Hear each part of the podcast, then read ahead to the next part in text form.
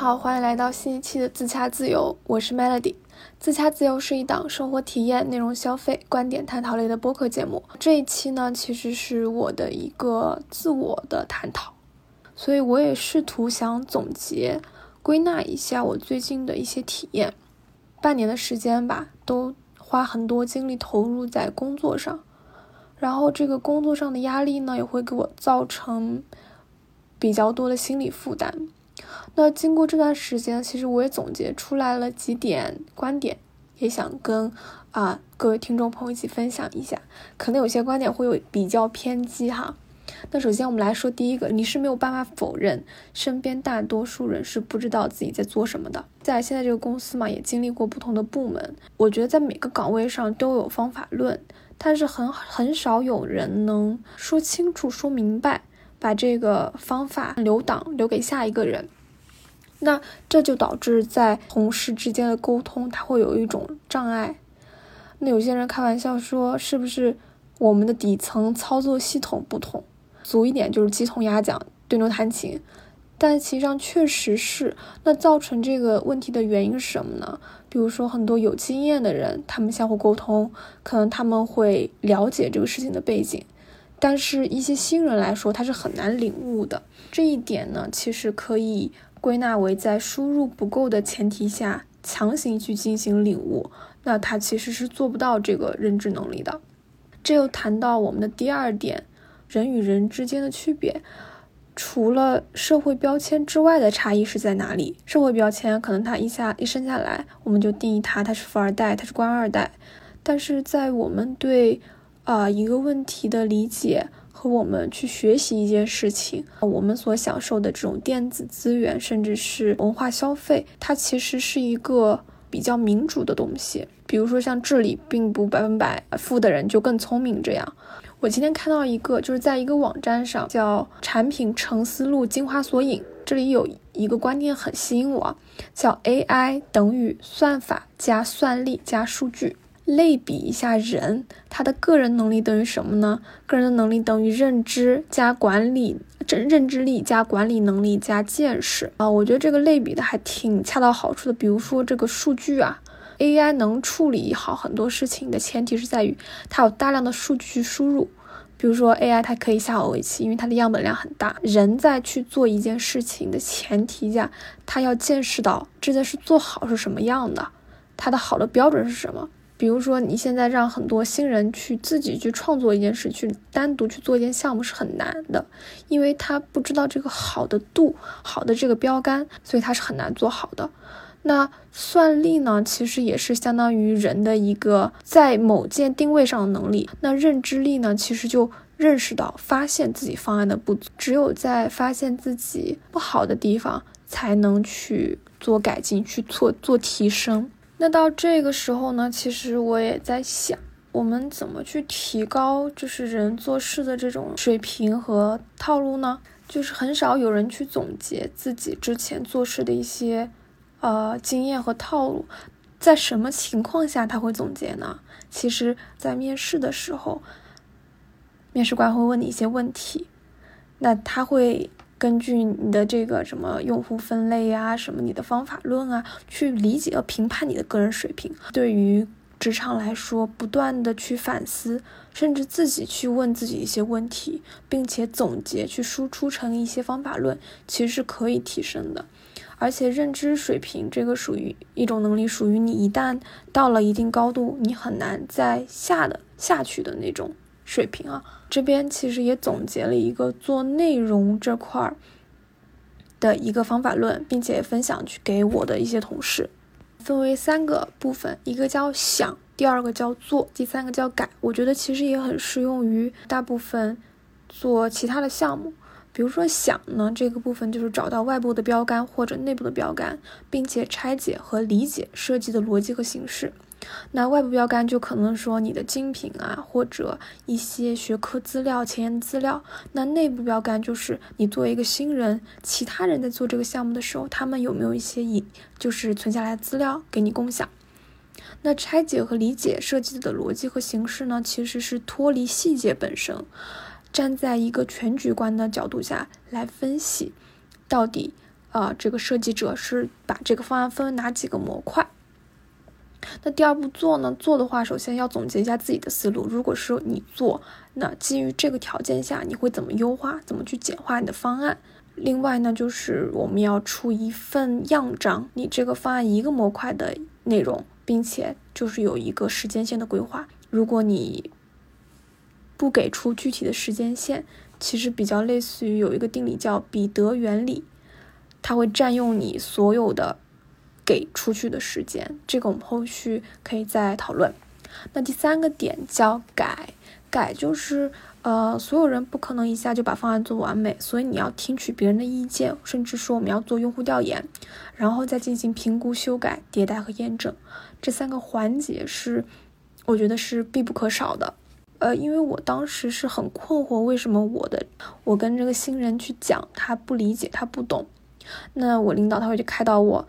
他说：“第一个高要求、高标准不是你的问题，而这是你优秀的前提。另外一个呢，就是你去耐心的跟别人讲，是因为你自己已经很熟悉了，所以你要跳脱出来，从一个新人的角度去理解。你现在是教着别人的做事做事，这个是成为一个优秀领导的前提，所以你一定要耐心。那第三个就是你要知道，不是每个人都像你一样优秀，所以你才要去教他。然后第四点是。”这个世界并不是非黑即白，是有灰度的。所以你，啊，如果强硬一点呢，软软一点呢，都不对。那你就试着，比如说打一下给个枣这种形式，你来试一试。那最后，也就是说，我领导说最后一句，并不是你按照我教你的去做就一定有效果，你是需要自己去尝试的。授人以鱼，但是如果你实在没办法教方法的时候，你你已经给了框架。你发现这个结果并不理想，那你就直接告诉他们答案是什么。你去理一个 to do，定一个这个截止日期 deadline 就完了。况下你已经理解他们就其实就是一个基层员工，他们只是执做执行层面的事务。我觉得在很多时候最重要的一个问题是系统思维吧。系统思维和全局观在工作中是很重要的。有这样的一个小实验啊，就是说如果你投入很大量的工时间在你的工作上，那现在你的角色变成了你部门的领导，那从部门领导的这个角度看你的工作，以他的心态给自己制定一个业务指标，你会怎么做？跳脱自己属于自己的层级，在一个更高层级反观自己工作时候，可能就会脱离那些比如说日常比较琐碎和细节的，呃任务。像大部分人工作的时候，可能一开始就会处理一些比较琐碎，什么沟通啊，然后确认信息啊。但是你的产出是什么呢？就是真正可以代表你能力水平的，远远不是沟通完、沟通清楚一个事情，而说你的方案落地了，或者说你执行了什么什么项目，这个是你的一个业务指标。那当你明确好你最核心、最重要的事情，有句话是这样说，就是最重要的事情。往往不是最紧急的，但是在我们的角度来说，我们经常都是做于一个救火员，把最紧急的事情做完。我相信大部分忙的人都是这样。那我觉得应该跳脱出这样的一个逻辑，而反观你的任务是什么。这个我也经之前经常跟我的领导沟通，他觉得我现在的工作呢特别的忙，但他不希望我这样。他觉得我是一个比较有想法的人，所以他给我的工作量设置是百分之八十左右。他希望我另百分之二十呢，可以反反思一下别人的工作，帮助别人，并且去想一些方案，能给到他的一个也这样一个帮助。所以我现在呃也是在调整我现在自己的一个工作状态。那刚刚说了，从老板的角度来思考这个业务指标，其实它更像是往着一个架构师的方向发展。架构师他主要是评估需求，给出这个开发的标准和规规范，并且搭建它的这个核心的架构。所以它是一个怎么说？产品经理，我觉得用这种思维来去提升自己还是挺重要的。而且架构师他还担任着一个就是项目效率尽量高的这样的一个角色。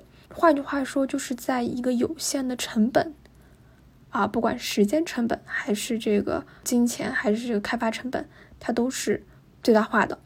一个新同事沟通了，我给他推荐了一个记录写方案的软件叫幕布。那幕布的话，它是一个属于思维导图的这个这个工具啦。啊，在你沟通或表达的时候，你写作的工具是很影响你的思维模式的。举个例子，就是你用白板笔画，以及你用思维导图写，以及你用一个 Word 文档写，或者是你用什么别的东西用纸笔写。你在用这几种工具的时候，你脑子里的思维方式是不一样的。所以我给他推荐了一种啊比较便于他去。理清思路的这样的一个软件，那我告诉他呢，每个维度的大标题提取出来，其实就是应该你需要找我们讨论和确定的模块。但是他其实把这个幕布呢用成了一个类似于怎么说记事本的角色，就是想到什么就写什么了，并且他在写一个方案的时候呢，他其实并不知道他自己要做什么，也并不知道领导想他做什么。那我就会给他分析，比如说做这个活动运营的方案，你包含哪些大大类？你需要领导给出哪些决策信息点，并且你需要调研或者试运行的决策有哪些？当然了，这个我当时只是想给他一些意见的补充。后来我发现，运营方案连目标都没有，我就给他说了一些新的意见。比如当当我如果要做一个方案。我首先会定这个项目的 KPI，这个目标是什么？那目前这个活动我们有哪些资源可以用？哪些资源我们需要去 reach 一下？我们需要找到这个资源。另外呢，如果想要达到这个目标，我们的这个行动，我们的 to do 里包含哪些模块？要如何执行？比如说领导给的这五万块钱，我们要怎么做？我们是成本中心还是利润中心？比如说，成本中心就是五万块钱花的最值、最大化。那利润中心就是我要传播一千万个人。那你觉得五万块钱够不够？如果不够，你可以跟我申请，但是我预估是五万啊。你给我说明一下怎么样传播。另外，这个活动整体的时间线以及决策风险是什么？是否有 Plan A 或 Plan B？后来在第三轮在谈这个方案的时候。这个五万块钱确实花了，但是都拿来买那种奖品，那只是提了买哪些奖品，但是奖品怎么用却没有说，那就是我的这个钱和我的核心的 KPI 是没有办法挂钩的，那这也是你没有跳出思维，就是全局思维来考虑这个问题的一个后果。那后来其实我也在在沟通，目前为止他这个方案还是没有交出来，所以我最近也是非常非常非常心累。那我们谈到，这应该是第四个问题了，就是我现在在工作中呢，也会遇到一些迷茫，甚至是没有目标，那会对自我进行一些反思，所以我觉得录播课呢是一个比较好的方式去，怎么说，去总结或反馈吧。呃，我另外一个老板经常讨论个问题，他觉得我最大的问题是解决目标感，才能进不聚焦，就是要清晰的知道我自己的目标是什么，价值是什么，积累在哪里。那他就分享他自己的这个心路历程，他是想把这个商业和技术结合，做一个比较好的这个懂技术的 CEO。所以，呃，那做决策的原因呢，是一方面他没有，他觉得把技术做好的。以他现在水平啊，把技术做好的边际成本是太高的。另外一方面，就是他现在的这一个工作角色是没有路径能把这个呃技术持续做好的，所以他会做一个转变。那这个理论来源于哪里呢？就是他从两个方向来做自己工作定位。这个其实来。来自于亚当斯。亚当斯说：“如果你想取得出类拔萃的成就呢，你大概有两个选择。第一个选择把你自己的技能练到全世界最好，这个非常困难，很少有人做到。那第二个选择是，你可以选择其中两项技能，把每一项技能都练到世界前百分之二十五的水平，也就是超过四分之三的人。我觉得这相当这个对很多考上九八五二幺幺的学生来说。”或者大多数人，就是你已经进入一个比较好的公司来说，你已经是超过之前那个环境的百分之二十五了，它是比较容易的。那同时拥有两个能排在前百分之二十五技能的人还是比较少的。如果你能把这两个技能结合在一起做一件事，那你可能就会取得了不起的成就。那这样的观点呢，在一本企业管理的漫画书里也同样说过。这个管理的书叫。呆伯特法则，它里面就说这个作者说我懂一些商业，同时我还是个比较好的漫画家，那我可以把这两个人做起来，就是结合起来，那成为一个很经久不衰，可能出了大概二十几年一直在出的这样一个漫画企业管理书，我也很推荐大家看一下。最后想探讨的一个问题啊，我们生活中遇到的问题太多了，不管是工作还是生活还是感情还是任何的事情，脱离所有问题的本身，就是有时候我们还要反思，为什么要解决这个问题呢？如果我解决不了这个问题怎么办？那我们能不能多想想，能不能跳跳出这个问题，或者说，我能不能不解？啊，我想说的这个解法呢，其实就是这样，跳出问题的本身，去爱自己。去投入时间和精力在自己身上，时间流逝，一分一秒都是自己的生命，把生命耗费在自己喜欢的事和人生人身上，才是最好的。要不然你就是虚度，就是白白浪费生命。你给自己设立了一个你根本达不到的 KPI 和自己根本做不到的目标，你会一直对自己就是有着怀疑，甚至你觉得自己不如别人，但实际上。呃，我们在社交媒体看到大部分人的这种光鲜亮丽的生活，只是他们生活的一小部分。如果你的一生都是在这种纸醉金迷或很幸福的这种情况下去生活，其实没有太大意义。人的快乐是分即时快乐和延时满足的快乐。那大部分这种长期持续的快乐呢，是来源于我的这种长期投入。而不是比如说刷抖音啊，或看了一个好看的、很搞笑的视频，但是我第二天就忘了。不用因为他人的这个成功来刺激自己，因为每个阶段你所能看到的东西是不一样的。当你看到更好的时候，更好的东西，你想要得到的时候，其实你已经跳出了原来的那个圈子。但是你不要，这时候你应该是继续保持这种向上的势头，而不是说我怨恨自己为什么我得不到，我做不到。我们真的不太需要用很多外在的东西来定义自己，也不用让那些不满意的这个经历成为自己的负担。在商业逻辑下，一个东西的价格是由愿意为其支付最高的一方决定的。那么类似的，回到人身上。我们其实也就不用太在意看清自己的人怎么想，我们不用太在意他人的看法、他的定义，因为总有很喜欢我们的人，也总有愿意为我们支付时间和青春的人等着我们。那今天的话，用一句我很喜欢的话来结束：只要是你喜欢的，都值得。我想送给所有在听这个节目的朋友，不管你是认识我还是不认识我。只要是你喜欢的东西，我相信它都值得你投入你的时间、你的金钱和你的青春。只要是你喜欢的去做就好了，不用在意他人的看法。好的，那今天的节目就要这样，我们下期再见。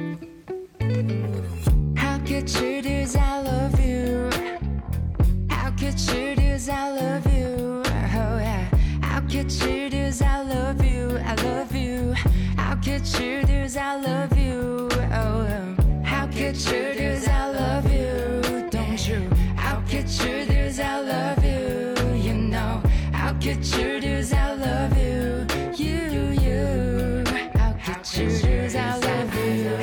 You? How could you do 下场成为沿路的风景，全部装进对你渴望深不见底。欲擒故纵便不会，由内而外都很对，追你多远都不累，每晚抱着电话睡。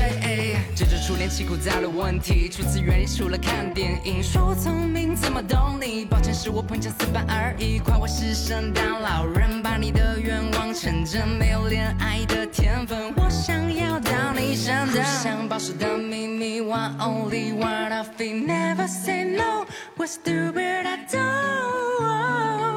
Tension is so. We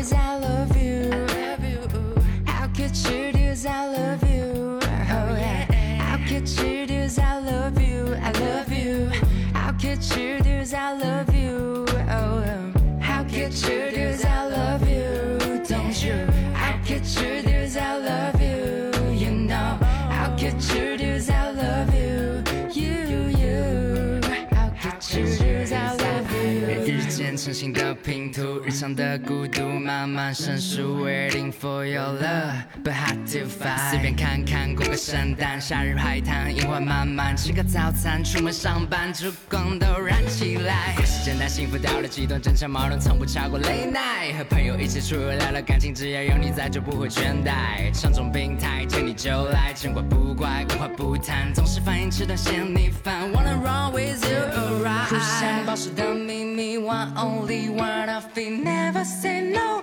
What's stupid? I do? Tensions you show. We always be on the rail. How could you do I love you? I love you. How could you do this? I love you? Oh, oh yeah. How could you do this? I love you? I love you. How could you do this? I love you? Oh, oh. How could you do I love you? Don't you? How could you do